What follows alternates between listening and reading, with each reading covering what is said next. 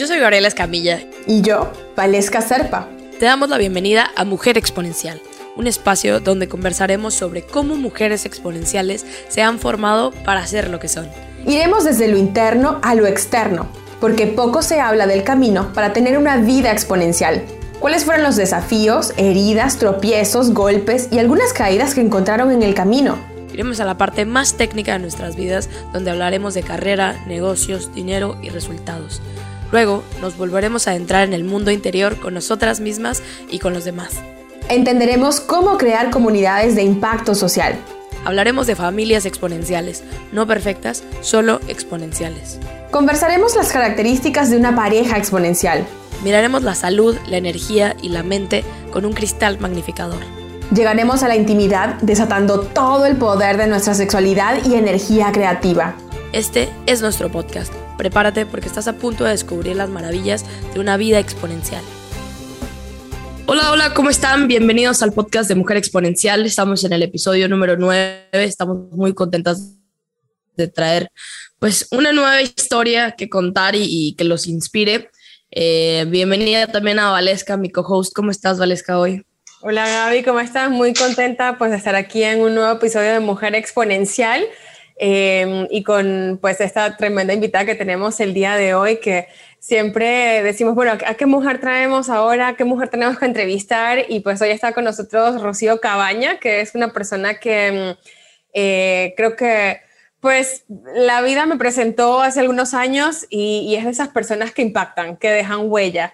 Eh, en las personas. Así que pues muy contenta, Rocío, de que estés con nosotros el día de hoy eh, y que te podamos entrevistar.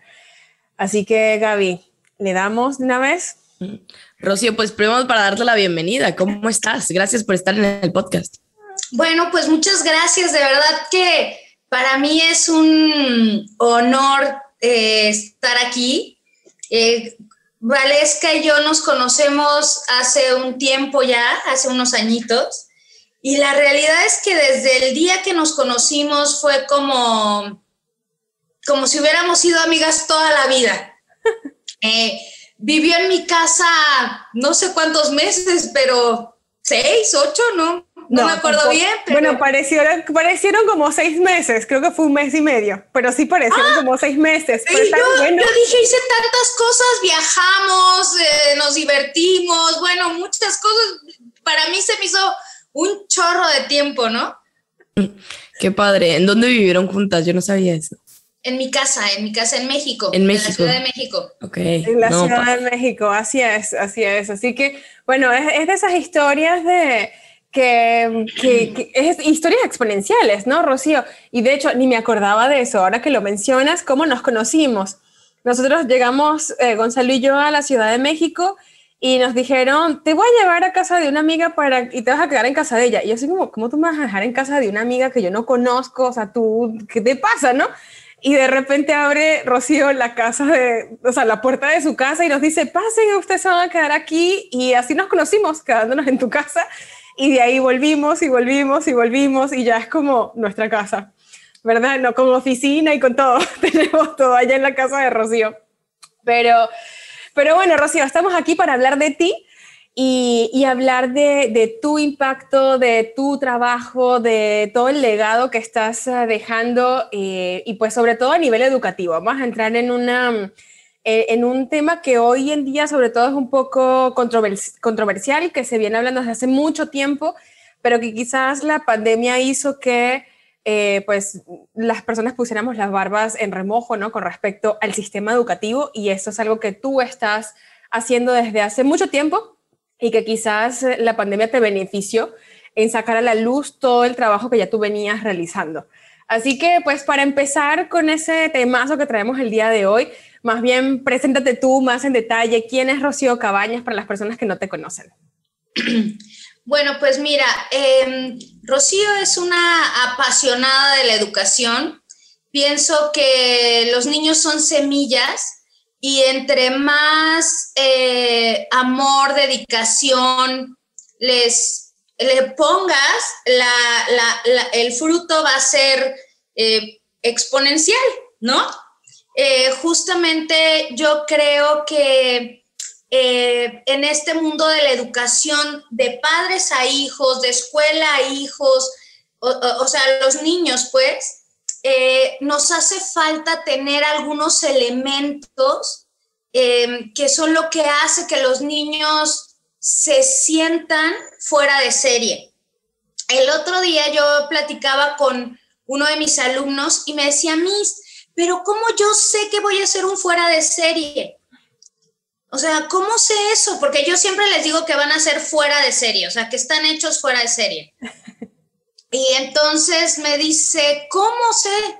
Y le digo, todos tenemos una parte donde elegimos ser fuera de serie o ser del, del común, ¿no? De la norma.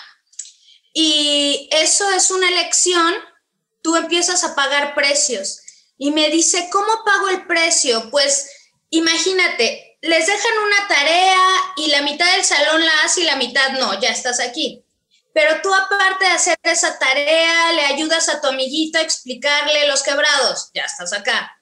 Pero aparte llegas y le ayudas a tu mamá a portarte bien y ya estás acá, ¿no? Y entonces te vas saliendo de la norma, chiquito, día a día, poquito, no necesitas hacer algo wow, pero cuando te das cuenta, el cúmulo de las cosas ya es algo wow, ¿no?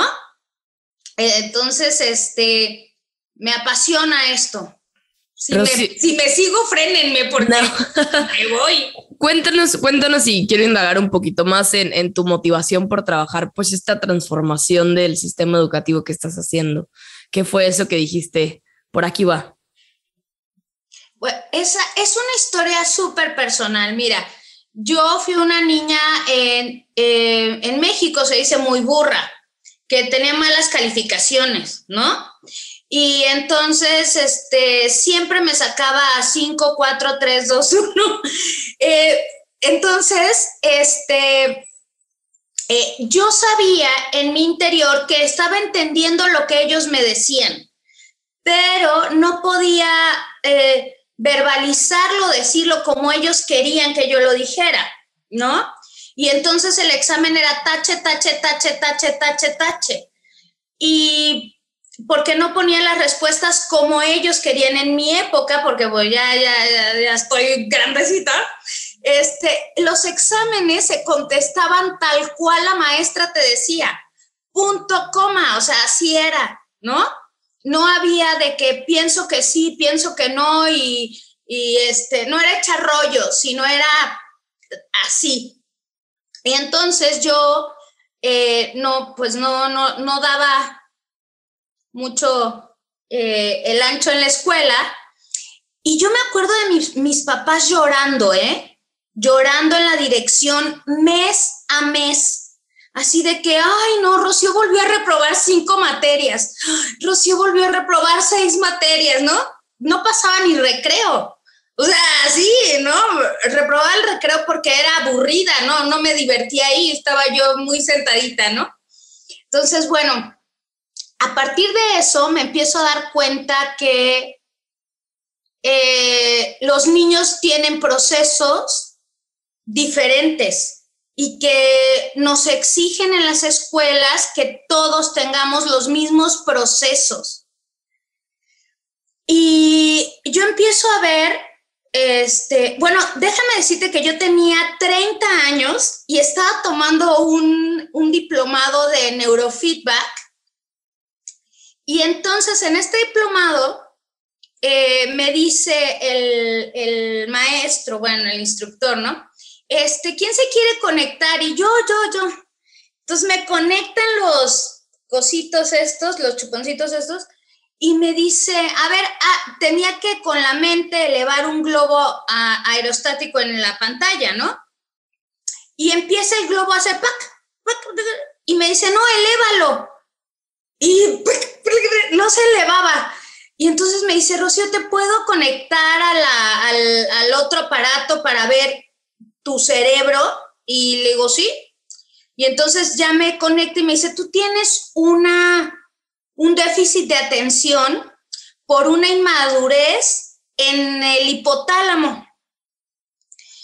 Y me acuerdo que llegué a mi casa, ya estaban mis dos hijos, Pau era bebé y Javo tenía dos añitos, tres añitos. Y llego a mi casa y siento a mi papá y a mi mamá y les digo, les tengo una súper noticia. ¿Qué? ¿Cuál?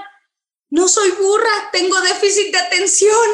Pero en mi época eso no se había diagnosticado, ¿sabes? O sea, lo que las maestras le decían a mi papá y a mi mamá era, pues, es que este, se distrae, es que no le interesa, es que está muy consentida, me acuerdo.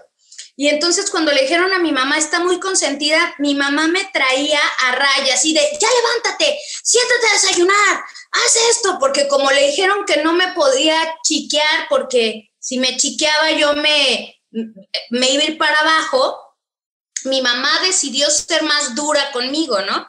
Bueno, entonces así nace en mí el, el saber que cada niño tiene procesos eh, de aprendizaje distintos, ¿no? Y que eso no los hace más burros o más listos, diferentes. Y este, y todas las mamás quieren que el niño aprenda a leer a los seis años. Y cuando va en el primer eh, mes de la escuela primaria, todas las mamás. Y si una mamá dice, ay, mi hijo ya lee, la otra mamá, mi hijo no lo voy a llevar con el psicólogo, con el neurólogo, con el cardiólogo, a ver por qué no le... Y mm, yo hago un poco burla de esto con las mamás y les digo, mira, es como cuando le sale la barba a los niños. Eh, imagínate que una mamá dice, ay, mi hijo ya tiene 23 y no ha salido la barba, qué barbaridad, ¿qué le pongo? Y dicen por ahí, aquí en México dicen que si le pones popó de pollo, se le sale la barba. Y mi hijo es súper lampiño, nunca, ni aunque le ponga popó de vaca, le va a salir eh, eh, la barba, ¿me explico?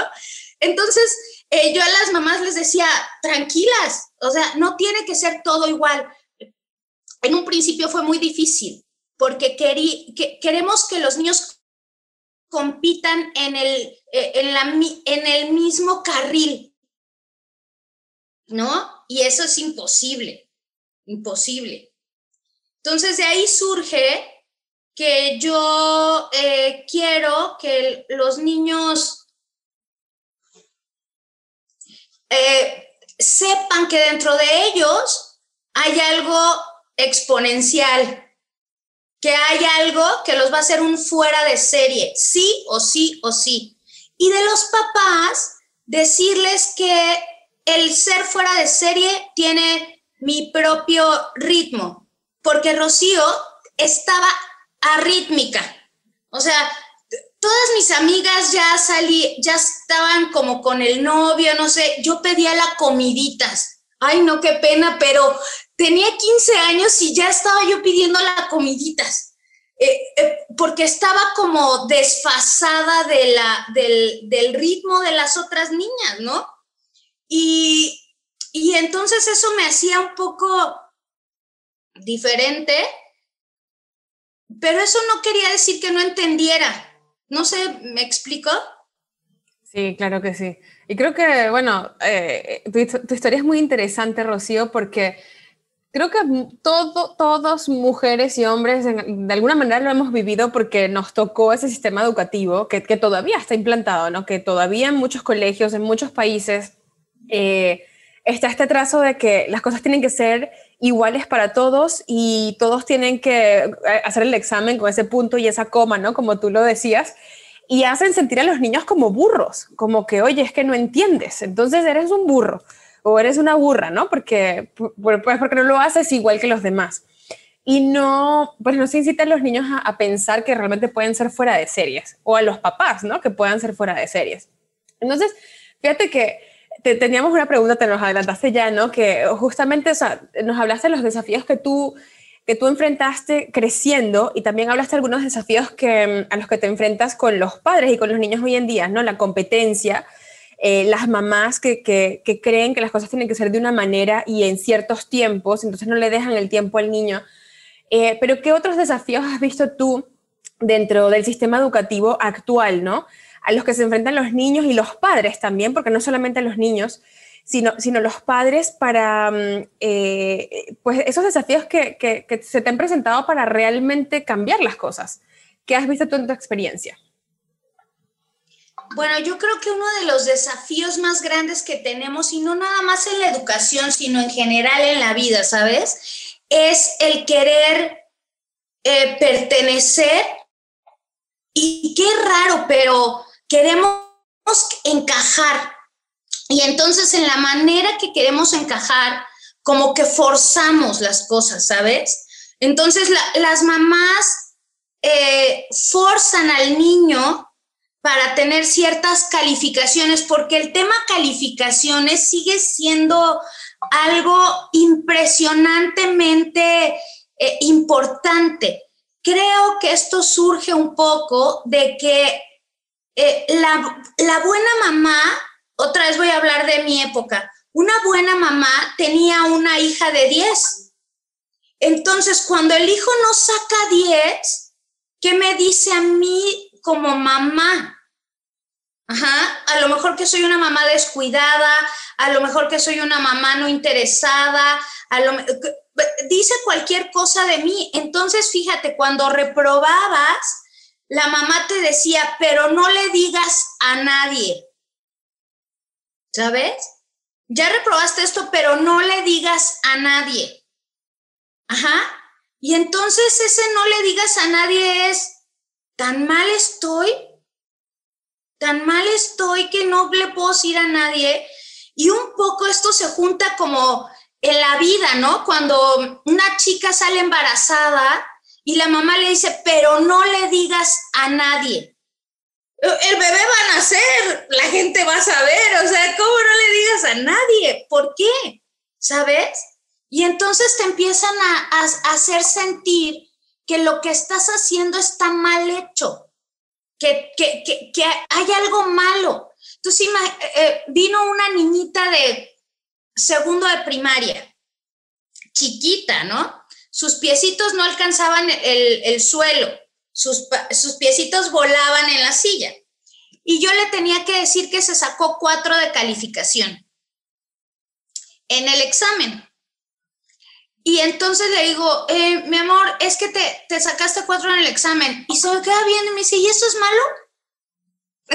¿No? O sea, porque va en segundo de primaria, no sabe que eso es malo. Y le digo, bueno, no es que sea malo, pero imagínate, y le dibujo unas escaleritas y le digo, el 4 está aquí, el 10 está acá, te faltan estas escaleritas. Y me dice, ah, ¿cómo las vamos a caminar? Y entonces ella sola me dice, voy a hacer más tarea. O sea, que me dejen tarea extra. No me dijo que me dejen tarea extra, pero me dijo practicar más, ¿no?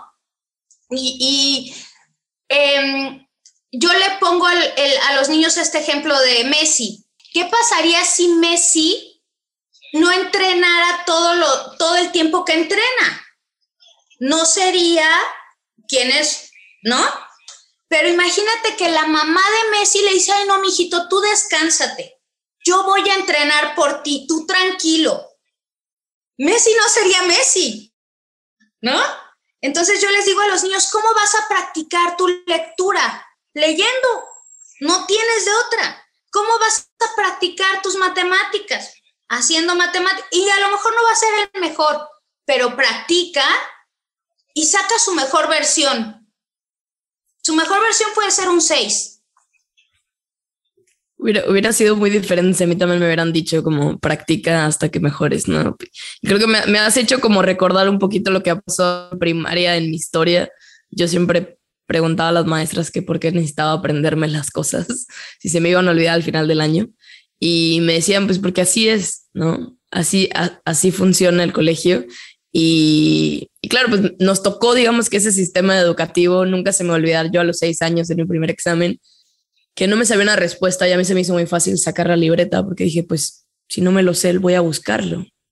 Y me acuerdo que, o sea, me hicieron súper drama porque, claro, fue una copia, me llevaron a la dirección, o sea, me dijeron como lo mal que era todo eso. Y yo decía, pero es que si yo no me sé la respuesta, pues voy a buscarla. O sea, como que mi mamá siempre se ríe de esa historia de cómo de cómo al final, o sea, no tenía nada de malo eso, o sea, solamente que, o sea, el, hasta mismo el, crucificar la palabra copia, eh, pues bueno, o sea, creo que ahorita ni siquiera es relevante tener esa discusión.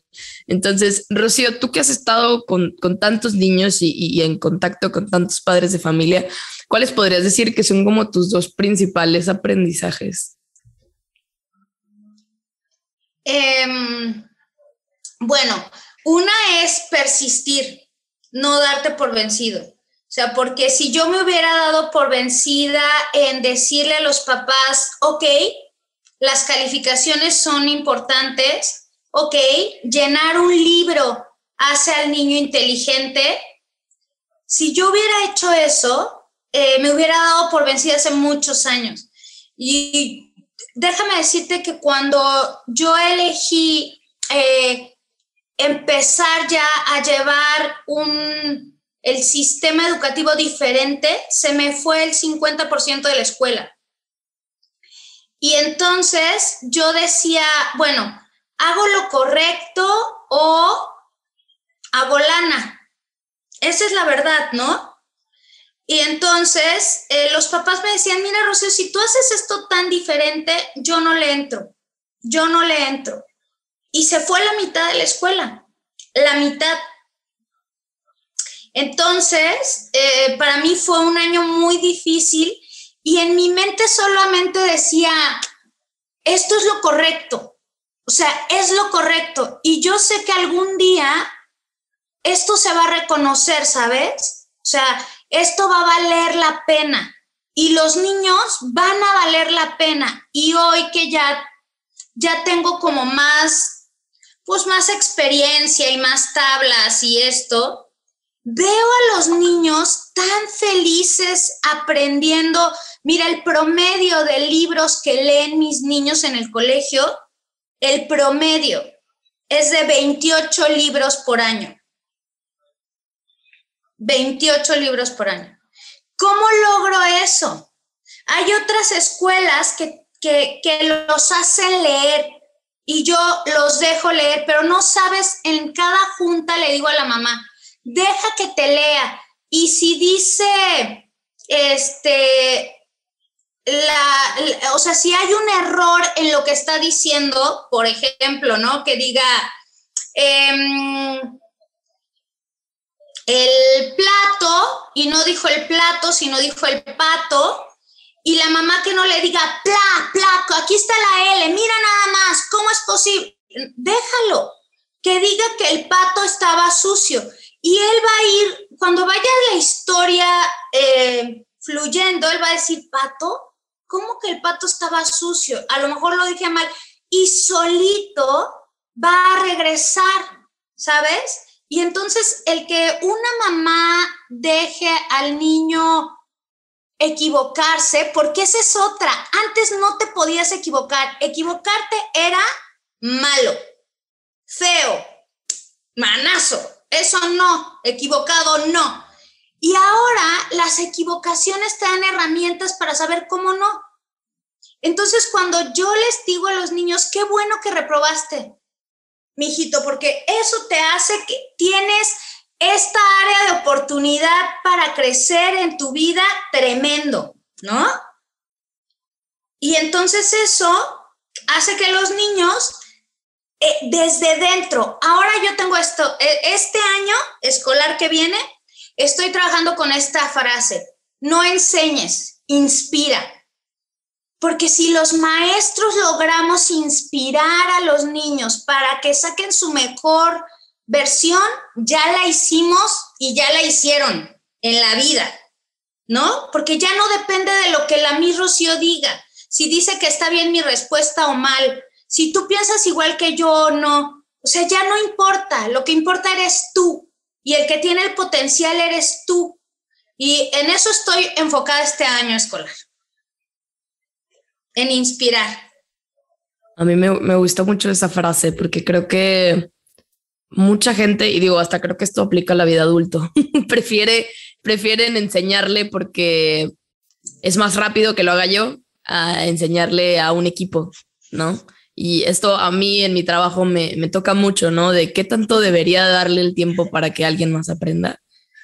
Em, pero la verdad es que creo que tiene, tiene dos lados este consejo, para vida y para los niños. Entonces me gusta, me gusta bastante que lo traiga Rocío.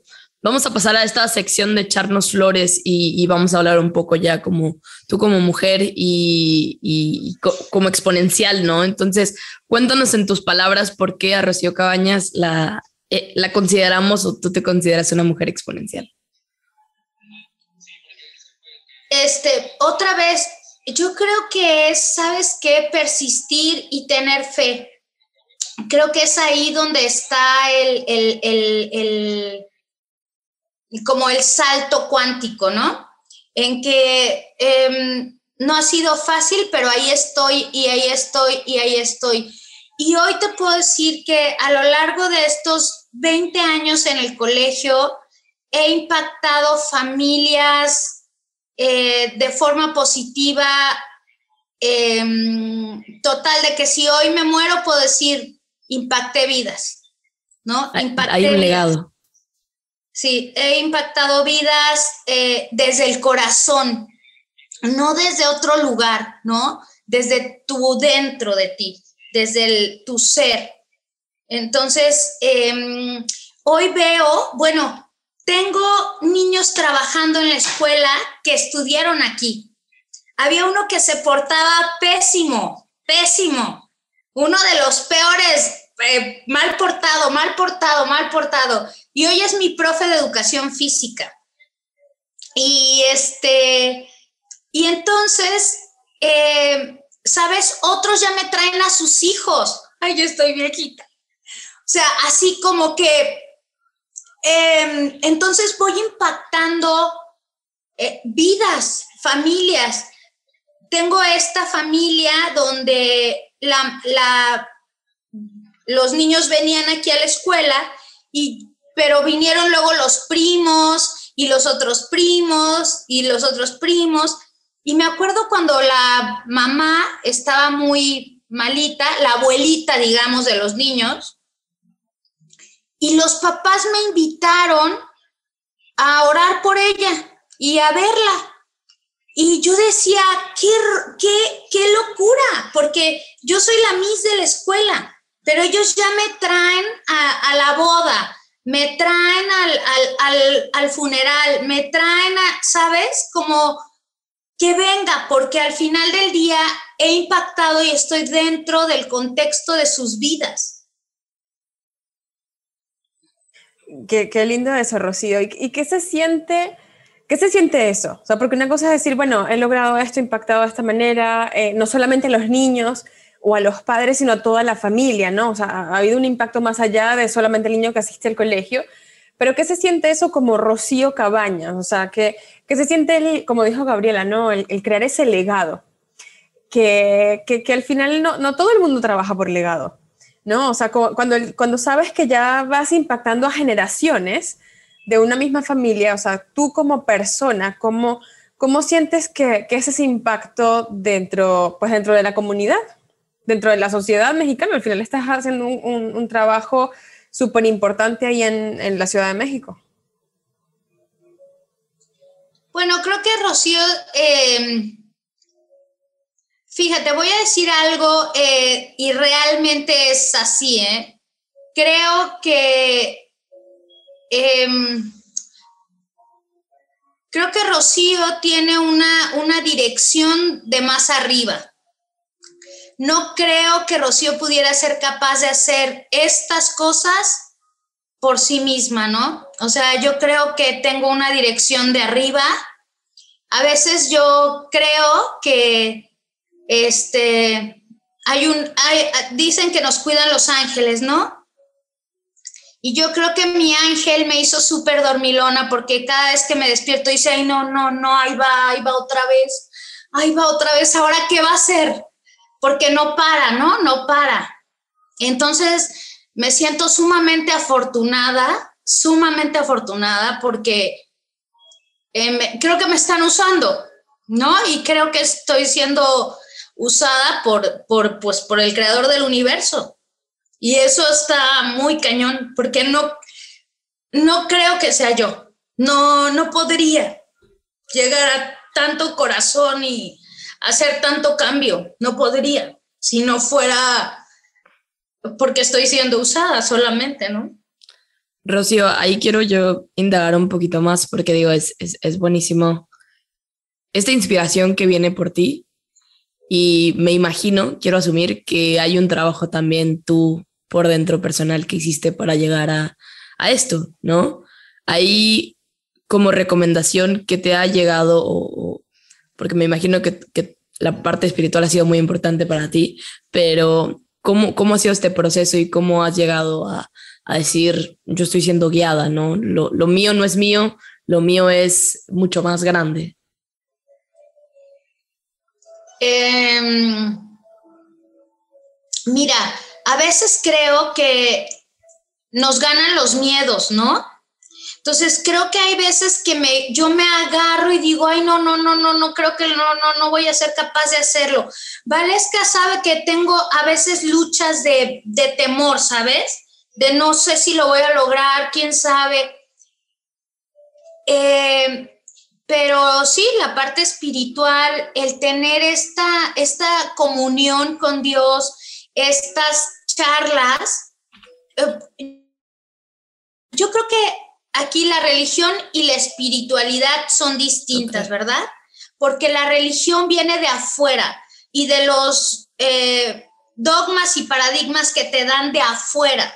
Y la fe viene de adentro viene de, de acá, de un trabajo interno, de una relación totalmente interna, ¿no?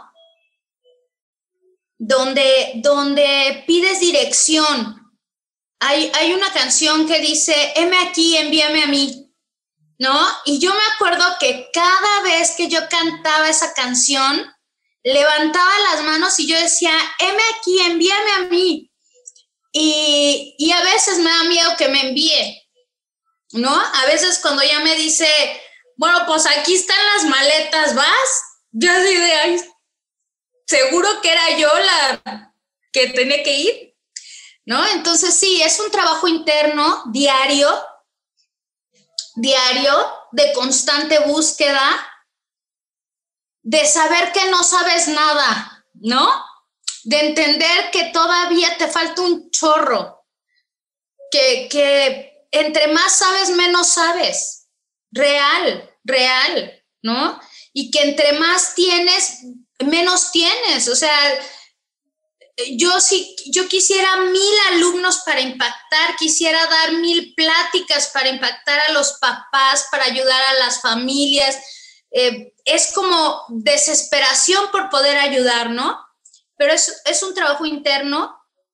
No me ha sido fácil, no me ha sido fácil porque yo crecí con este estigma de no puedes, eres burra. Rocío no sabe, ¿no? Ella no juega. Sabes que en la escuela nadie quería estar en mi equipo y al que le tocaba yo lloraba el equipo, no, ¿por qué? ¿Por qué con ella? No, no, ella no puede, ella no esto, ella no, ella no. Y, y qué grueso, porque ser niño y que nadie quiera estar en tu equipo no se siente padre, ¿no? Sí, e, e, es, fuerte eso. E, es fuerte, Rocío, pero fíjate dónde, pues, dónde te ha traído la vida, ¿no? Y creo que por eso eres, eres de gran inspiración para, pues, para nosotras y seguramente para todas las personas que están escuchando este podcast, ¿no? Porque si, si está, estamos ahorita en esta sección, ¿no? De, de echarnos flores. Y si tú dices, bueno, la gente de mí antes decía, no quiero estar con Rocío, no quiero a Rocío en mi equipo, Rocío es burra, Rocío es lenta, Rocío no habla, Rocío no juega. ¿Qué es lo que dice hoy las, la gente de Rocío? ¿Qué dicen los niños de Rocío? ¿Qué dicen los papás de Rocío?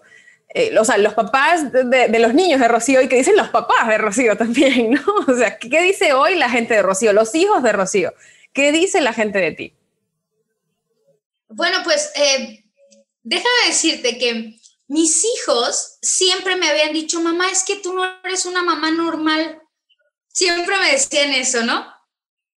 Porque eh, pues era diferente, ¿no? Pero ellos me veían como, qué diferente es mi mamá de todas las demás mamás. Y este, y ahora pues me dicen eso, mami, es que eres, eres muy chistosa, siempre me dicen que soy muy graciosa. Y pues que me admiran, que, que, que están sorprendidos, ¿no? Pero sorprendidos de que no paro, no paro, ¿no? hago y hago, pero sabes qué, esta es, aquí se vuelve realidad eso de que si te dedicas a lo que fuiste llamado, nunca trabajas. Y yo siento que no trabajo, o sea, ¿sabes? Siento como esto fluye, como esto es parte de mi diario. No me hago sin esto, como sin comer, no te hace sin comer, ¿no? Y fíjate que mi papá acaba de fallecer hace dos meses y por el COVID. Y, y algo que tengo en mi corazón guardado es que cuando yo era niña iba muy mal en la escuela, como ya les conté. Eh, yo me acuerdo que mi papá me dijo una vez, Rocío, mira, reprobaste todo, todo. Vas a repetir el año porque no puedes pasar con tanta reprobadera. Pero yo te quiero decir una cosa. Hay muchos papás que tienen hijos de 10, pero no hay otro papá que esté tan orgulloso de su hija como yo. Porque yo tengo una hija amorosa, tengo una hija obediente, tengo una hija muy linda. Y los dieces se pueden conseguir leyendo. Los dieces los puedes conseguir estudiando, pero ninguno de esos papás puede presumir que tiene una hija así como tú. ¿Sabes eso? Y entonces yo creo que, claro, mi papá eh, ahora se sorprendía, ¿no? Se sorprendía de verme y, y de ver lo que hacía. Este, porque en la secundaria le dijeron, mejor métala a clases de macramé, porque, porque no va a dar una esta niña, entonces ya mejor sáquela de la escuela, deje de gastar dinero y métala a estudiar macramé. Entonces, este, yo ahora digo, ¿dónde está esa persona para decirle, mira, ¿no?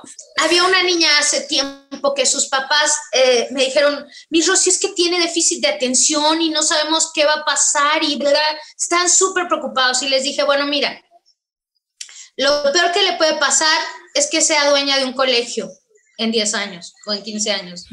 Eso es lo peor que le puede pasar, ¿no? Y entonces los papás decían, ¿Cómo? Y, sabes que esa niña está hoy en una banda de música, haciendo cosas que le encantan y no estudió una carrera, pero está feliz. ¿No? Gracias, gracias un poco por compartir también y, abrir tu historia, porque creo que es muy importante el, que alguien crea en ti, ¿no? Ahí podemos ver como lo que, lo que llevó eh, tener esa, esa figura paterna creyendo en ti y no, porque pudo haber sido de otro lado, ¿no? Eh, y pudo, pudiste haber llegado a las clases de macrame. Entonces, eh, es, es, importante también como el, el, el, decidir, ¿no? El decidir por dónde ir a pesar de lo que eh, de manera externa se, se escucha. Ahora, Rocío, me gustaría que pasáramos a esta sección que le llamamos de impacto y, y entender un poco la definición que tienes tú de éxito y de impacto. Eh, ¿Tú lo ves diferente, lo ves igual? Cuéntanos un poco cómo en tu contexto, cómo defines estos dos conceptos. Bueno, para mí el éxito es hacer lo correcto con un corazón correcto. Cuando tú puedes hacer lo correcto con un corazón correcto, ya tienes éxito.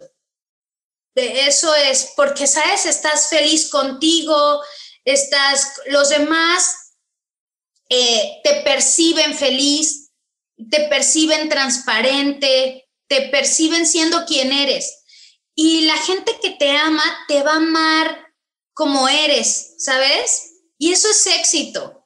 Que alguien te abrace y, camine contigo sabiendo quién eres, sabiendo tus debilidades, sabiendo tus fortalezas, sabiendo que te vas a cansar, sabiendo que no haces ejercicio y aún así elige, ¿no? Caminar contigo. Y ahí es donde surgen las verdaderas amistades, eh, la, verdadera relación de familia, ¿no? Cuando puedes caminar descalzo junto al otro, siendo quien eres. Eh, y entonces puede ser que en tu camino haya dos personas o 100 personas o 50 personas, eh, pero tu círculo íntimo, tú puedes realmente caminar con los pies descalzos y decir, aquí voy, soy yo, ¿no? Soy así chistosa, distraída a veces, eh, apasionada, pero eso sí, no voy a traicionar, porque estoy haciendo lo correcto con un corazón correcto. Y creo que ese es mi éxito. Qué interesante. Cuéntanos un poco ahora de qué ves para la Rocío en cuestión de visión y de tu trabajo como tienes más sueños, que sigue para la de los próximos años? Mira que mis sueños no dejan de crecer, ¿eh? O sea, yo ya quiero, ya a veces digo, ya hasta aquí, luego, no, voy a hacer esto, voy a hacer esto, voy a hacer esto. Em, ahorita, este, en la escuela, con esto de la pandemia, estoy haciendo una, pues un, un, una mezcolanza, ¿no? Lo que llamamos el sistema híbrido. En este sistema híbrido estoy haciendo que los niños tengan contacto con otras con otros países. Tenemos una sesión con Turquía, tenemos una sesión con con Canadá, tenemos con Estados Unidos, con Inglaterra. Y entonces los niños hacen proyectos con los niños. Y eso nos ha ayudado muchísimo, pero esa es una parte chiquita. Ahora lo que quiero es que los niños hagan podcast sobre lo que están aprendiendo, pero a partir de sus fortalezas. Es decir, eh, Juanito va a escoger hacer un podcast de los animales, porque a él le fascina hablar de los animales. Y entonces él puede decir lo que quiera aquí e investigar y ser creativo y eso como que les va a dar, em, se van a empoderar, ¿no? Porque hablan de lo que saben y de lo que les gusta. Entonces yo creo que esto que estoy haciendo de sumergir a los niños en esta nueva educación, ¿sabes qué?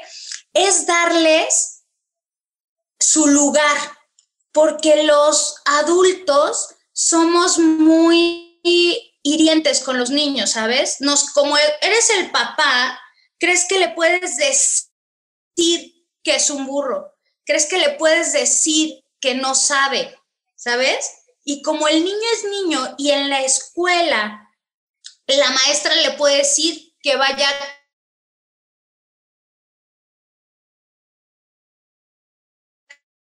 clases de macramé y nos tengan, eh, o sea, que, que sientan que, que realmente los...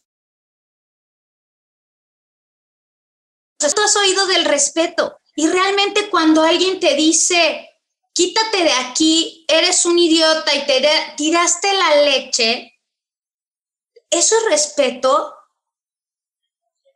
¿no? Cuando alguien te dice que esta tarea está hecha con las patas, ¿es respeto?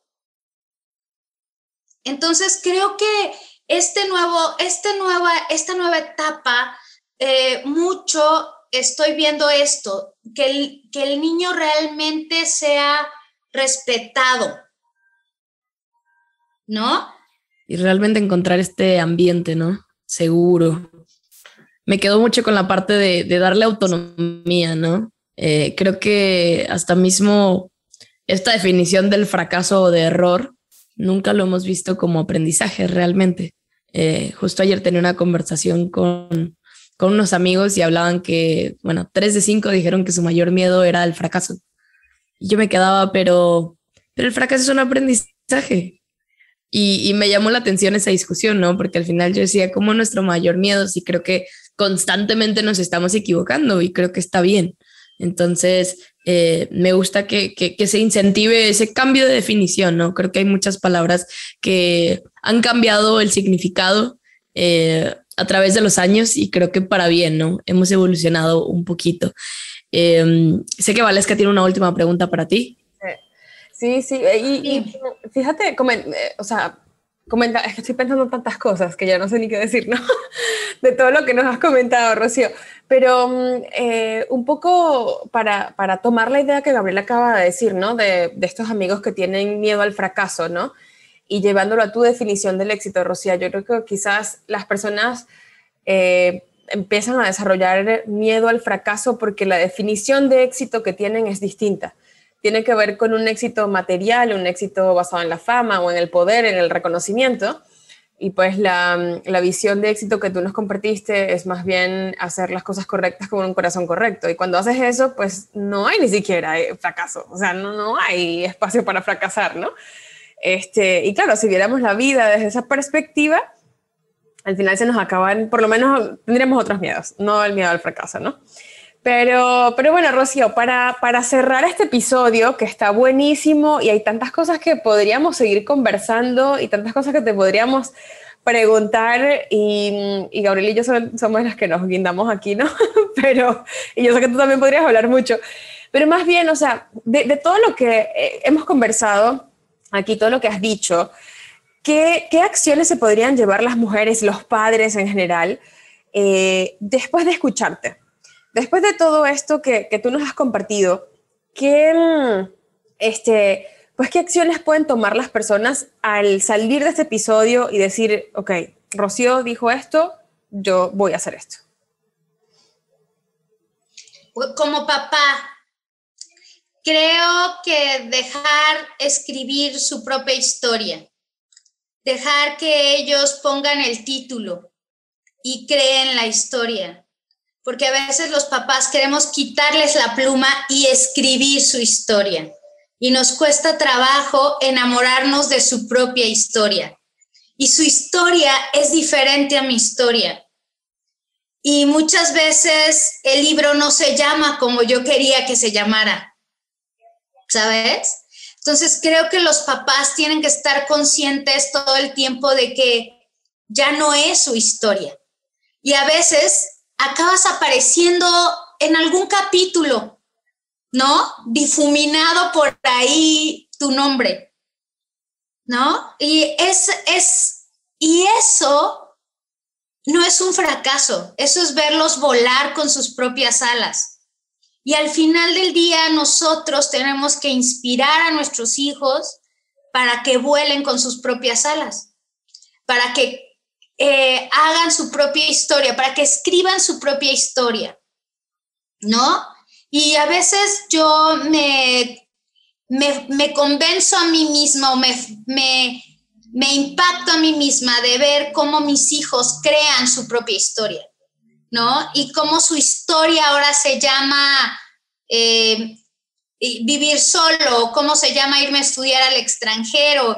Y leo los capítulos eh, como si estuviera viendo una serie, ¿no? Estoy entusiasmada, porque cuando yo quiero escribir en su historia, me doy cuenta que no cabe, o que es muy chiquito lo que piensa Rocío, ¿no? Para lo que ellos están haciendo, y dices, a lo mejor si la historia de Jabo o Pau dependiera de su mamá, estarían en una oficina o en un contexto pequeño eh, haciendo, eh, eh, pero su mamá sueña y le encanta ver soñar a sus hijos. Así es de que tengo hijos fuera de serie que están volando y están escribiendo su propia historia. Entonces creo que algo que yo quisiera dejarle a los papás es eso. Quita las manos. La historia es maravillosa ¿no? Wow, qué lindo eso de que cada quien escriba su propia historia. Creo que Eh, Gabriel y yo lo hemos conversado mucho. Gabriel y yo no somos madres eh, todavía, eh, quizás lo seremos, quizás no lo seremos, no sabemos, pero sí somos hijas. Y, hemos conversado mucho este tema de, de, escribir nuestra historia, de que nos dejen escribir la historia, de que nuestros papás también escriban su historia, porque venimos de una generación de padres que, que se les enseñó a que, a que el deber de los padres es escribir la historia de los hijos y se olvidan de su propia historia. Y, yo creo que, pues, personalmente, yo, yo como hija, yo, yo he visto cómo mi mamá ha empezado a escribir su propia historia y eso me encanta, porque digo que qué lindo que ella pueda ahora escribir nuevos capítulos que no hubiese podido escribir si todavía yo dependiera de ella, si todavía ella tuviese que criarme y cuidarme y, y preocuparse de que yo estuviese bien. Pero como yo soy independiente y yo hago mis cosas y, yo pues estoy viviendo mi historia, ella entonces tiene la posibilidad de vivir su historia. Y sí, hay capítulos que los escribimos juntas y, después nos separamos y después hay otros, mira, te cuento mi capítulo, ella me cuenta el suyo y así vamos y, es mucho más lindo, ¿no? Y, qué, qué, bonito ese mensaje, Rocío. ¿Cómo, ¿Cómo lo ves tú, Gaby? me encanta, me encanta cerrar con este mensaje el episodio. Creo que aprendimos muchísimo y, me encanta, me encanta. Sí, de por sí me encanta contar historias. Considerar que la vida es un conjunto de historias me parece fantástico. Nunca lo había pensado que hay algunos capítulos que involucran a algunas personas y otros no. Me, me llevo eso y créanme que lo voy a comentar con mis hermanas en la comida. Pero pero me encanta, Rocío. Gracias por traernos ese, esa experiencia de vida que estás teniendo. Felicidades también por todo el impacto que estás teniendo. Creo que es, es de valientes también eh, dedicarse a querer transformar la vida de las personas. Pero al final, eh, lo que decimos siempre, Vale, es que yo es pensar en cómo impacto generaciones, ¿no? Creo que podemos ir mucho más allá de, de solo una persona. Creo que a, todas nos ha pasado alguien, alguien que, que marcó una generación. Y, y, creo que por último, me gustaría que compartieras si alguien quiere ponerse en contacto contigo, ¿dónde te pueden encontrar? Ok, eh, pues en mis redes sociales estoy como Rocío Cabañas, este, y pues en Instagram y Facebook. Ok, o, directamente Rocío con nosotros y, claro, y ya, le pasamos el contacto de Rocío, eh, porque de verdad que es, eh, es de esas personas con un corazón gigante que no se encuentran en todos lados. Y por eso estás aquí, Rocío, mujer exponencial. Así que muchísimas gracias, Rocío, por haber participado en este episodio. Espero gracias. que hayas disfrutado. Gracias, súper bien. Me sentí muy feliz. Bueno, vieron, ya lloré. Se vale, se vale, se vale asumir también que, nos trae muy buenos recuerdos lo que contamos. Pero gracias Rocío, gracias a toda la comunidad por escuchar este episodio y pues nos vemos en la siguiente historia. Gracias. Gracias Rocío. Gracias a todos, chao. Bye bye. Esperamos que este episodio te haya inspirado. Yo soy Gabriela Escamilla. Y yo, Valesca Zarpa. Te esperamos en nuestro próximo episodio de Mujer Exponencial. Y mientras tanto, sigue brillando.